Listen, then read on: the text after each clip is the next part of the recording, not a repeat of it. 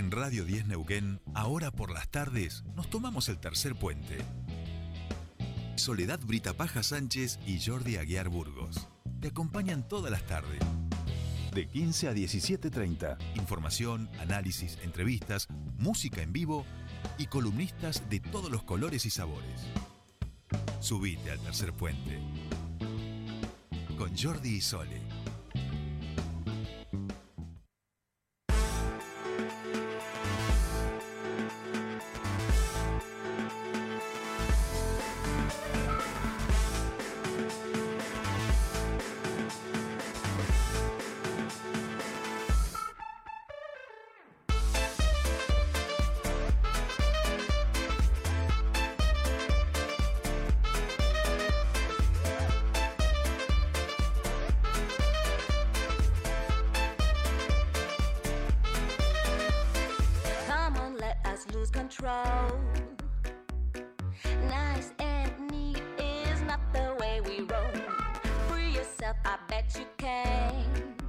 Bien, ya estamos aquí 5 y 5 y 5 en toda la República Argentina. Y nosotros felices de que ya sería nuestro segundo día eh, de estos cierres, vamos a decir. Estuvimos con Pablo Matkovich, eh, defensor federal, la semana pasada que nos vino a visitar. Y la semana que viene vamos a subir los, los brindis. El último día pensaba yo, porque cada uno de los invitados e invitadas eh, vamos a hacer este brindis final. Y hoy nos visita el diputado del Frente Izquierda y los Trabajadores, eh, diputado ceramista, Andrés Blanco. Diputado, ¿cómo le va? Bienvenido a Tercer Puente. ¿Qué tal? Muy buenas tardes, muchas gracias por la invitación acá al piso y bueno, buenas tardes a toda la audiencia. Bueno, no, No, gracias muchas, por- muchas gracias por por, venir. por venir. Eh, como veníamos charlando, este, le agradecemos también a, a Sil, al equipo de, de prensa, por supuesto. Eh, gran jugador ahí en el Oh, equipo de prensa, sí. eh, un- un- una muy buena labor. Y en ese sentido, Andrés, vamos a charlar tranquis, vamos a hacer un poco de, de balance con vos desde la mirada de la izquierda, tanto de lo que ha sido el año legislativo como el año electoral, por supuesto, y también un poco hablar de estos 20 años de, de Zanón, ¿no? que, que nos permiten también historizar y pensarnos un poco en, en perspectiva y entender que de donde estamos parados hoy, quizá también hay muchas cosas que las podemos pensar en este foco de 20 años que nos ponen nada más y nada menos que la gran crisis de lo que fue el 2001 en este, en este país y que bueno, que todavía no hemos tenido una explosión así, pero que venimos de unos años que, que, que uno no sabe, estamos jugando a la mancha, digamos, ¿no? Un poco esa es la idea. Así que si te parece, Andrés, empezamos por el año legislativo. Entiendo que mm, les queda una sesión especial, ¿no? Para terminar lo que sería este año. Así es, bueno, sí, sí, sí, está bueno, está bueno hacer estos recorridos, estamos llegando a un fin de año, me imagino que para la audiencia eh, no es ninguna novedad hablar de lo, lo difícil que es, ha sido todo este año, el año pasado. Eh, en la legislatura estamos llegando al último, a la última etapa, digamos, eh, está planteada una sesión ordinaria y una especial, eh, que esa especial está convocada justamente por el bloque del MPN para hacer un, dar un tratamiento a dos iniciativas que tienen que ver con toma de créditos. Algo que no nos sorprende para nada, pero que refleja también de alguna manera todo lo que fue este año en la legislatura. Eh, creo que hubo una etapa muy fuerte donde el conflicto de los trabajadores y trabajadoras de la salud marcó una agenda, ¿no? Digamos, eh, yo siempre digo que la legislatura es una escribanía de alguna manera de- de- del MPN, ¿no? Ahí- Digamos, ellos... ¿ahí se Pero escucha vamos- bien? ahí te, te escucha perfecto. Ah, esa- bueno. da- da. Gracias, sí, sí. Este, una escribanía, ¿no? Digamos, el MPN eh, tiene una agenda propia y la va desarrollando eh, y con algunas tensiones de pronto a veces, pero creo que el conflicto de salud al principio de año fue absolutamente determinante. De hecho, condicionó las elecciones eh, que vinieron después durante el año, donde hubo internas, donde hubo eh, bueno, una, una derrota del oficialismo del MPN y eso creo que tuvo que ver eh, y repercutió de alguna manera en la legislatura. Nosotros, eh, el balance nuestro es positivo porque intervenimos desde el lugar que lo hemos hecho siempre. El Frente Izquierda siempre hemos tenido esta práctica política de estar dentro de esos parlamentos, pero también en la calle. Y eso lo pudimos demostrar activamente en todas las luchas que han habido en este último tiempo. Las familias sin tierra, la juventud precarizada, siempre intentando que esa sea la agenda que, también logremos imponer de alguna manera en los debates que se generan en la legislatura. Como siempre decimos, somos una minoría, pero que... Claro, son que- 35 son diputados. 35 diputados y diputadas y del Frente Izquierda somos dos bancas, pero entendemos nosotros que son conquistas, nosotros siempre lo tomamos como trincheras, así lo hemos definido. Son lugares donde eh, intentamos de que la voz que nunca o que muchas veces cuesta que llegue a esos parlamentos ingrese eh, con, la- con la- con las acciones propias de quienes están llevando adelante sus luchas. Nunca nos vamos a apropiar para nada de lo que de lo que pelean muchos compañeros y compañeras, vecinos y vecinas, sino que nosotros somos de alguna manera correa de transmisión selección y el año legislativo en esos términos para nosotros fue, en esos términos, muy bueno. Muy bueno, ¿por qué? Porque, insistimos, eh, mantenemos nuestra conducta eh, desde el primer día que hemos asumido en las bancas y, y- contra una agenda cargada permanentemente de intereses propios del partido de gobierno y de sus aliados y de la oposición también, que hace un juego a veces de protestar, de quejarse, de rasgarse las vestiduras, pero cuando vamos al momento donde se tienen que decidir las cuestiones de fondo, levantan la mano y consiguen los votos necesarios. El MPN no tiene mayoría solo. Eso también hay que decirlo. El MPN tiene nueve diputados y diputadas y después tiene alianzas con algunos partidos satélite y bueno, y a veces hace ese juego también con la oposición que ha logrado garantizarle los votos. Eh, me parece que esto es importante decirlo dentro de este balance. Nosotros siempre nos mantuvimos en el mismo lugar, siempre en la misma posición, entendiendo de dónde muchas veces hace falta discutir eh, todos los asuntos que tienen que ver con, con las discusiones en la legislatura. Pero entiendo que lo que hizo un antes y un después fue el conflicto de salud, eso es indiscutible. eh, marcó a sangre y fuego, digamos, como muy bien lo Claro. dijeron los elefantes, ¿no? Dejaron su huella marcada Sí, y eso sí. tuvo repercusiones eh, en el arco político. Pensaba en, en el análisis que vos hacías, ¿no? El, el punto de partida es, nosotros tenemos dos bancas en un recinto de 35 y eso para las votaciones claramente eh, tiene el peso real y matemático que tiene. Pero ustedes tienen eh, organización popular y vinculación con las luchas sociales que van ocurriendo. Y esa correa de transmisión, esa capacidad de poder ser el influjo ¿no? para, para esas demandas y, y ingresarlas también en el, en el legislativo, creo que es un, un valor muy importante y algo diferencial que el resto de los partidos no lo tienen, digamos, de una manera tan sistémica, ¿no? Totalmente, sí. Y eso, y ese espectro, digamos, y ese arco amplio, digamos, de, de- Porque nosotros siempre decimos lo mismo, ¿no? digamos, no vamos a ganar las discusiones con papeles o con pronunciamientos dentro de esa legislatura, por estas condiciones. que Claro. muchas veces se imponen por la realidad social y el peso social que se va generando. Eh, y un dato no menor fue que justo en el conflicto de salud eh, se dio esta denuncia que hicimos de nuestra banca con respecto al aumentazo que se dieron los diputados y diputadas. recuerdo. sí, sí, Eso sí. tuvo un fuerte impacto, incluso motorizó más la crisis. Y, y algunos, obviamente, nos miraban con mala cara diciendo, pero ¿por qué hacen esto ahora? Y pero ¿sabes qué? Lo hacemos todos los años. La diferencia fue justamente, lo planteamos en un momento en el que había una crisis aguda, donde el gobierno le había planteado un miserable 12% a los trabajadores Claro. y trabajadoras de la salud, y los diputados y diputadas se cobraron 30%, o sea, 70 mil pesos de un saque. Yo le digo así vulgarmente, pero fueron 70 mil pesos de un mes para otro. Es una Sí, sí. Y que pasaba, si nadie lo decía, pasaba, Y digamos. si no lo decíamos, pasaba. Eh, no es que eso cambió, porque nosotros presentamos inmediatamente, como lo hacemos todos los años, insisto, esto lo hacemos todos los años, siempre denunciamos los privilegios de la casta política, de la casta judicial también. Claro. Eh, y decimos, ¿por qué un, un legislador no cobra como, un como una enfermera? Que se ponga dos minutos, eh, o dos minutos, que se ponga a vivir como viven esos trabajadores y esas trabajadoras. Muchos nos hacen el cuestionamiento al revés. Eh, no, pero que una enfermera gane como un diputado. Bárbaro, sería lo ideal. Es una forma de interpelación, entendemos nosotros. Sí, sí, Qué sí. distinto que es cuando los privilegios de un sector, que es el que decide por sobre tus vidas, porque ahí en esa legislatura se, se discuten derechos eh, se promulgan leyes que alteran y modifican la vida de cualquiera de las personas. Entonces, es una forma de interpelar. Fue la verdad que, para, para mí en lo personal también, porque Sí, fue el sí. primer año, ¿no? Estoy cursando el segundo año. Claro. El primer año fue toda la pandemia, que fue bastante particular, ¿no? Había mucho encierro, no, no hubo tanto. Pero este año, que fue mucho más activo, para mí fue muy profundo. Y, no, y pensaba que además eh, lo de la pandemia fue muy excepcional, digamos, o sea, ni siquiera hasta había momentos donde había que, que acompañar, digamos, determinados procesos, eh, donde la prioridad de la agenda pública y las discusiones tenían que ver con determinadas cuestiones y eso también eh, no permitía, digamos, otras miradas, instalar otros ejes y Claro. demás, ¿no? Claro, sí, sí. Nos anuló el, el poder de fuego de alguna manera Claro. también, porque como nuestro siempre está ligado a la lucha, Claro. movilizado en las calles, eh, eso y le sacó mucho provecho al gobierno, que eso es lo peor, porque Sí, mientras sí, hablaba sí. del aislamiento, creo que la, pandemia dejó mucho en evidencia eso, ¿no? Exacerbó o elevó o puso más en evidencia todas las, eh, vamos a decirlo así, la- la- la- las cuestiones que están completamente desfasadas entre lo social, lo político y lo económico. ¿No? Y se agudizaron todas esas crisis, se expusieron mucho las miserias que, sí, que sí, estamos sí. atravesando, creció la desocupación, gente que se quedó sin poder pagar el alquiler y tuvo que ir a tomar un pedazo de tierra. Bueno, la precarización fue Esa etapa, eh, ¿tenían una mayor demanda de la ciudadanía en el bloque? Digo, gen- la gente que llama, organizaciones, los vecinos de tal fábrica, ¿cómo se, se notaba, digamos, también?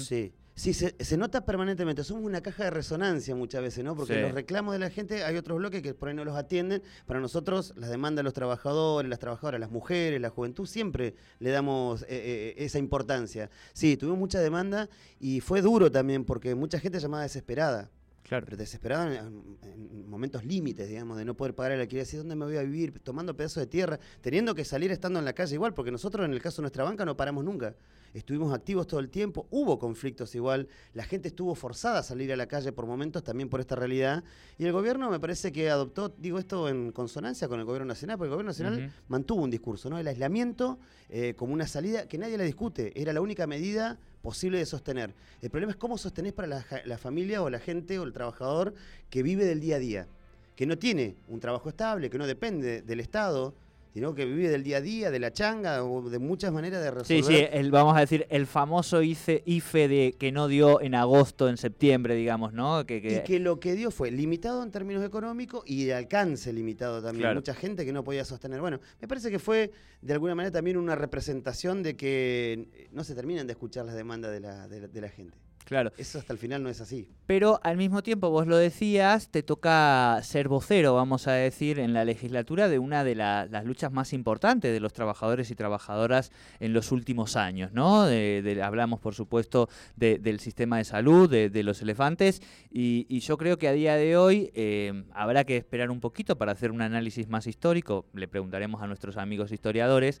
pero me da la sensación que, que se suma a la historiografía de luchas populares que ha tenido esta provincia. Pienso en el Chocón, pienso Ujú. obviamente ustedes, los trabajadores y trabajadoras de, de Zanón. Eh, digo, esta provincia también ha tenido determinadas gestas eh, sociales muy importantes y creo que esta es una en la que se inserta en esta historia y a vos te toca ser un poco allí eh, actor protagonista en el buen sentido en la legislatura, ¿no? Intentamos serlos, obviamente, ante la magnitud de los, de los hechos que han marcado a sangre y fuego en la, la- la Patagonia, podríamos decir. Sí, ¿no? Estos sí. son hilos de continuidad de la Patagonia rebelde. Podríamos tomar también como un dato mucho más histórico. Digamos, hay muchos elementos que han jugado evidentemente en esto, ¿no? Digamos, en una, una sociedad que se convulsiona y, y se revela.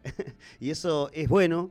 Pero también para nosotros revelarse simplemente por revelarse tampoco es muy objetivo para buscar salidas a las miles de, los miles de problemas que tenemos. Para nosotros siempre pasa por la organización.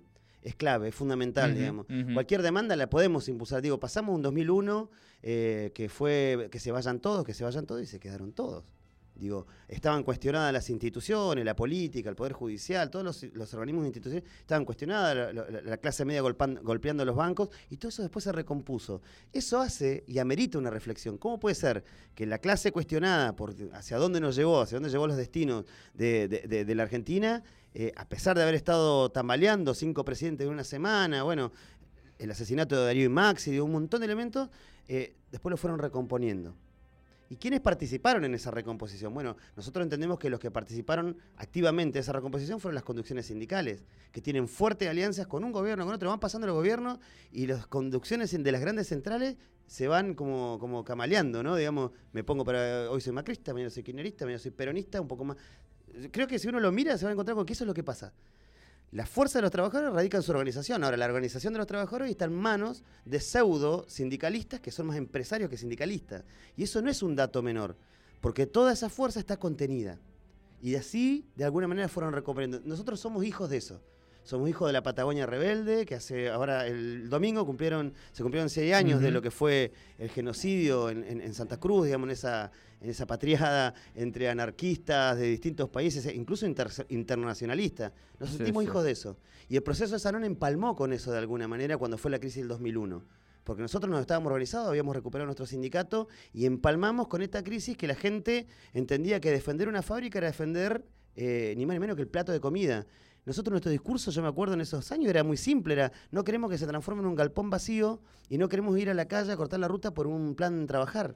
Claro, claro. Si hay una fábrica. Adelantémonos, claro. Claro, no pero si hay una ahí. fábrica, ¿por qué le vamos a dejar que se cierre cuando incluso los laburantes no tuvimos que nada que ver con esa crisis? Íbamos a laburar todos los días, eh, le hicimos producir millonadas de metros cuadrados de cerámico con los cuales Sanón se hizo multimillonario. Entonces, creo que fue un razonamiento muy simple pero muy fuerte, que empalmó y empatizó con la sociedad, que fue lo que nos permitió llegar. Nosotros siempre decimos lo mismo. Nosotros tuvimos la voluntad, sí. Nos propusimos defenderla, sí. Dijimos en nuestra asamblea, ¿de acá nos sacan con los pies para adelante? Sí, nos hacemos cargo. Ahora, si no hubiéramos tenido el apoyo y el respaldo de las organizaciones y de la comunidad, esto hubiera sido imposible. Estos 20 años que cumplimos ahora hace, hace poquito tiempo no hubieran sido posible. Nunca nos vamos a mirar el ombligo, jamás. Somos parte de un proceso que se, re- eh, se recicla. Crisis hay todo el tiempo. Y siempre la pagamos los laburantes. Ahí es donde nos paramos nosotros. Y ese es nuestro punto de apoyo. De ahí nos proyectamos. Claro.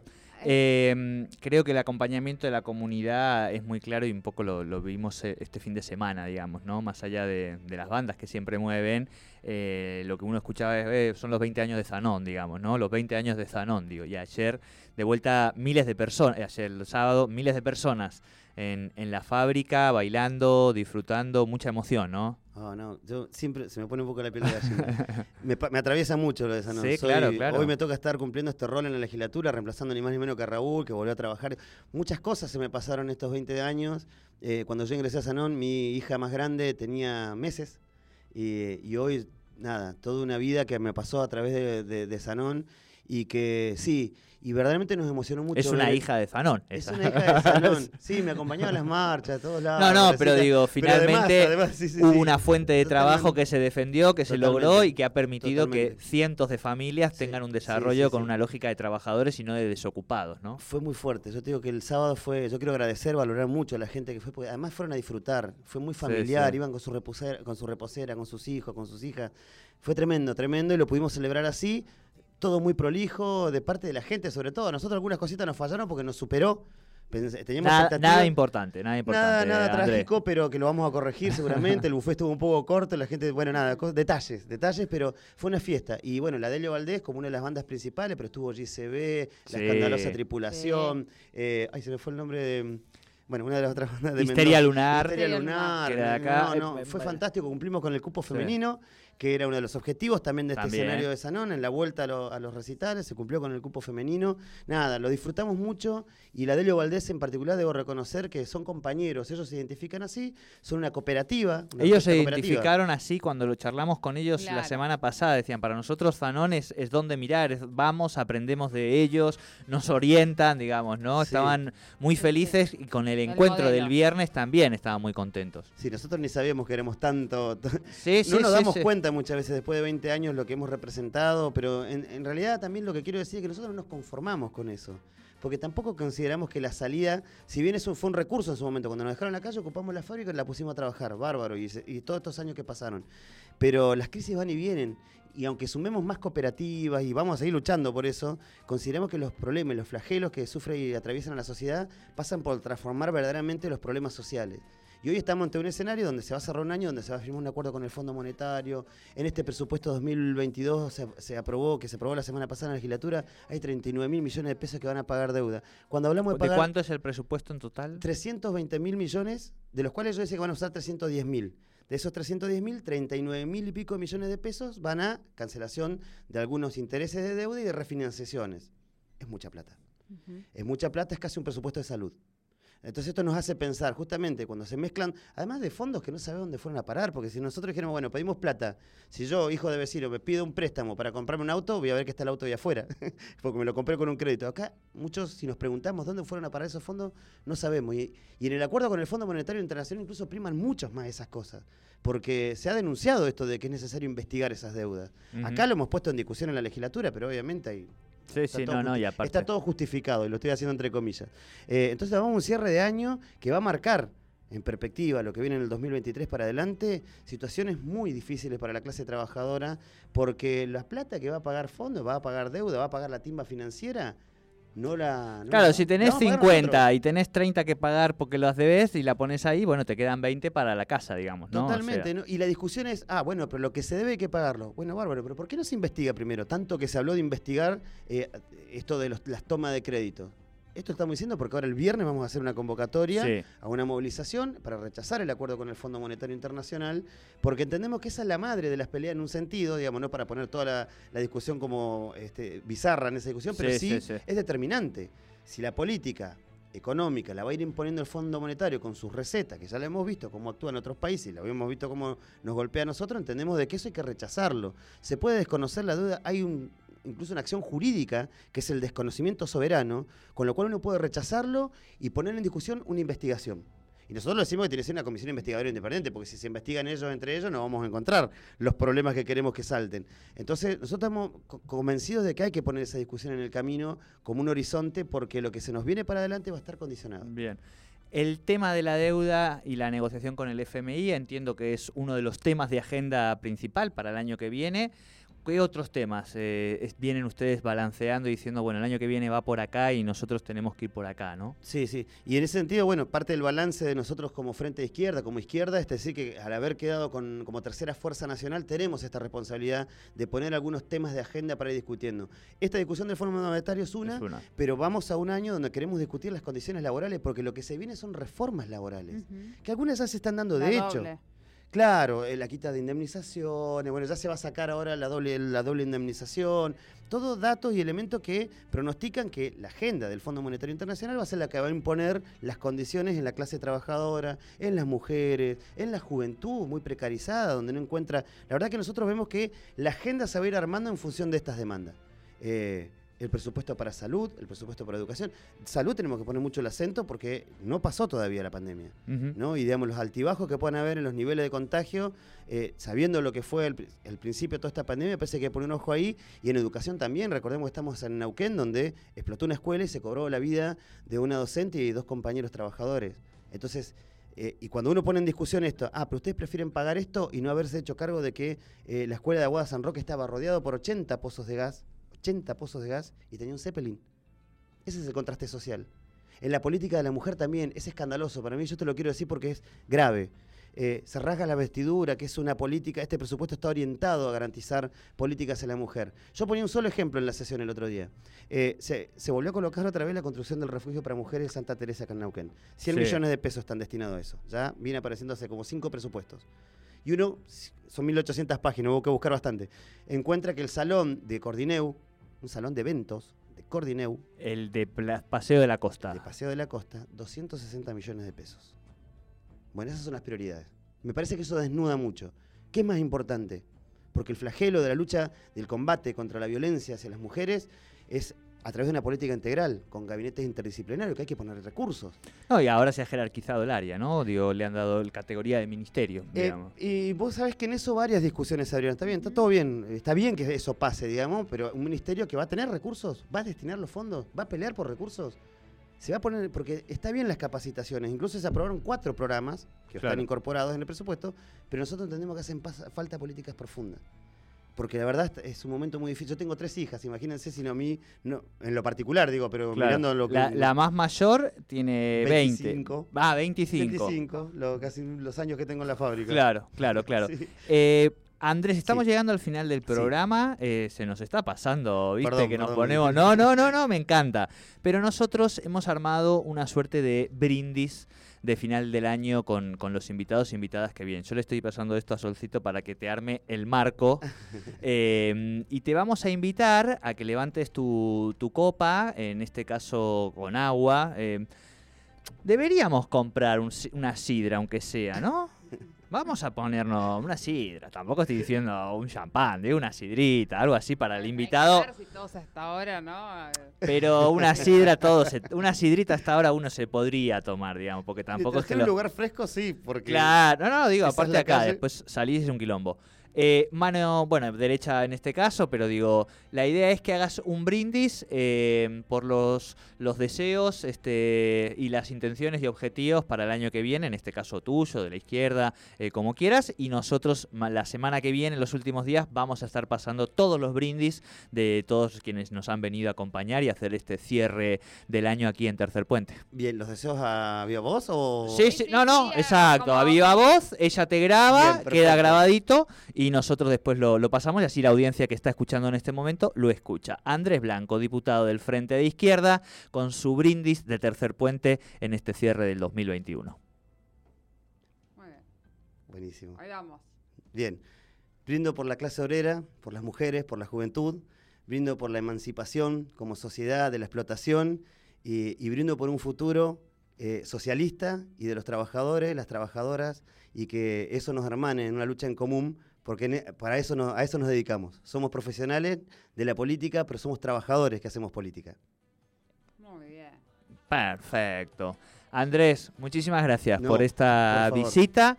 Eh, gracias también por hacernos muchas veces de, de vocero en la legislatura. Eres de los que hemos llamado cuando hay sesión este, y nos da ahí un poco de data y eso se agradece también. Cronista. Los que hacemos el, el programa de la tarde. Eh, buenas fiestas, digo, pásenla lindo, disfrútenla. Y el año que viene nos encontraremos de vuelta aquí nosotros para informar lo que va ocurriendo allí en el, en el legislativo y después, por supuesto, todas las luchas, organizaciones y demás. Bueno, no, muchas gracias a ustedes como siempre y desde ya a disposición para lo que requieran y capaz que les hacemos llegar una, una sidrita o lo que nos den Epa. en la legislatura, porque si una cajita nos dan. Vamos, vamos, a ver si le todavía. podemos acercar Ponete, el Marcos. valor del espacio Vamos. que nos han dado. Vamos, Marcos, ponete. Bien, bien. Muchas Gracias, gracias. muchísimas gracias. Andrés. Muchas gracias. Y así nosotros hemos estamos. llegado, sí, al final de este programa de día lunes, por supuesto, mañana más tercer puente a partir de las 3 de la tarde. Too much, too much. It